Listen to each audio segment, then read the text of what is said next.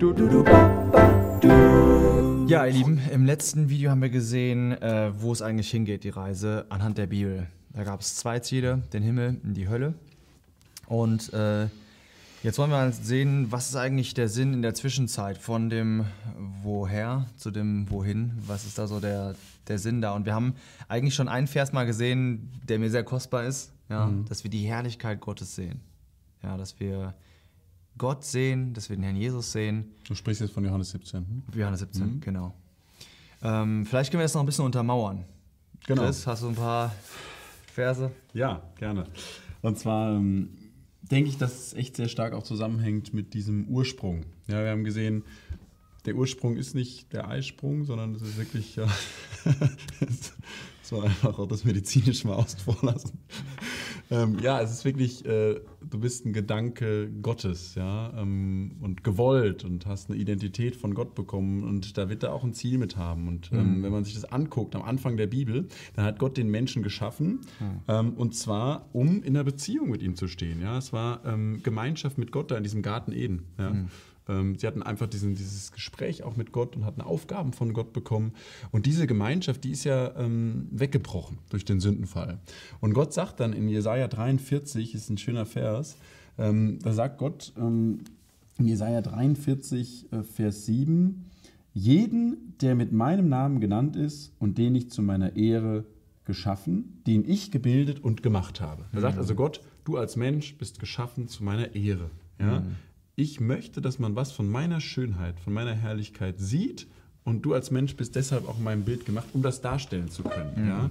Ähm, also das sind schon mal zwei wichtige Punkte, drei wichtige Punkte. Ja? Gemeinschaft mit Gott, ähm, um dann zur Ehre Gottes zu sein und dann auch seine Herrlichkeit sehen zu dürfen. Ja? Mhm. Ein paar wichtige Punkte schon mal zu, diesem, zu dieser Frage. Und das kommt auch sehr gut rüber in so einem sogenannten Westminster-Bekenntnis. Ähm, ich meine aus dem 17. Jahrhundert ist das, da wurde gesagt, dass das höchste Ziel des Menschen ist, ja, ähm, Gott zu verherrlichen und sich für immer an ihm zu erfreuen. Mhm. Und das hm. zeigt einfach auch schon, es geht nicht darum, ach, da ist jetzt so ein blöder Gott, der mir immer sagt, wie ich, was ich mhm. alles so hm. tun muss und mich einschränken will. Nein, da ist eine Beziehung da zwischen dem Geschöpf und dem Schöpfer, damit der Mensch sich wirklich intensiv an Gott freuen kann. Mhm. Ja.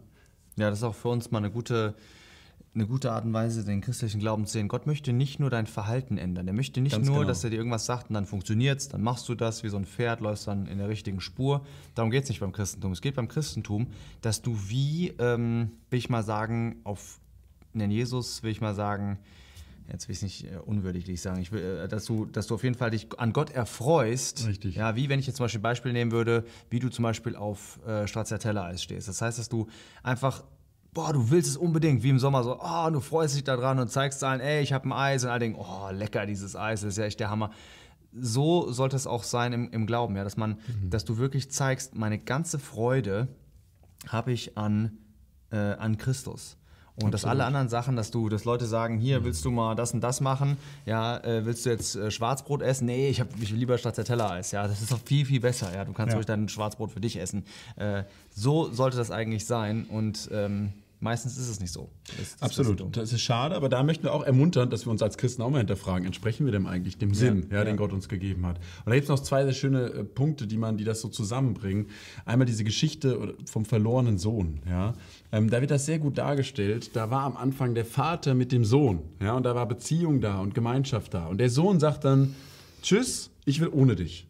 Da ist keine Gemeinschaft mehr da. Und was sagt der Vater, als der Sohn zurückkommt? Das ist sehr interessant. Er sagt dann, in Lukas 15, äh, Vers 24, dieser mein Sohn war tot und ist wieder lebendig geworden. Mhm. Und wir denken doch, der war überhaupt nicht tot. Nee. Das wusste der Vater überhaupt nicht. Der hat doch mhm. gelebt, halt nur bei den Schweinen, ohne Gott. Mhm. Ohne den Vater, ohne Gemeinschaft, ohne mhm. Beziehung. Und das ist sehr interessant, dass die Bibel eben zeigt, Leben bedeutet, dass da funktionierende, lebendige Gemeinschaft ist und Tod bedeutet Trennung. Mhm. Es ist nicht Aufhören von einer Existenz oder mhm. Beginn einer Existenz, Tod und Leben, sondern es ist einfach wirklich, ob Gemeinschaft da ist oder nicht. Und da schließt sich der Kreis zu dem Bild, was ich eben dazu bringen möchte, noch, das geht sogar noch über Stracciatella hinaus, glaube ich. Denn wenn dann vom Leben gesprochen wird, vom ewigen Leben, dann sagt der Jesus selber in Johannes 17, ähm, dies ist das ewige Leben, dass sie dich, den allein wahren Gott und den du gesandt hast, seinen Sohn Jesus Christus, erkennen. Und dieses Wort erkennen meint nicht intellektuell irgendwas verstehen, mhm. sondern das meint intensive innerliche Gemeinschaft, denn das ist das Wort, was verwendet wird, auch für die Gemeinschaft zwischen Mann und Frau. Mhm. Ja? Ähm, sexuelle Gemeinschaft von der Bibel oft gesprochen wird von er erkannte sie. Ja? Ähm, und das ist ja eine intensive Gemeinschaft, in der man den anderen besser kennenlernt. Ja?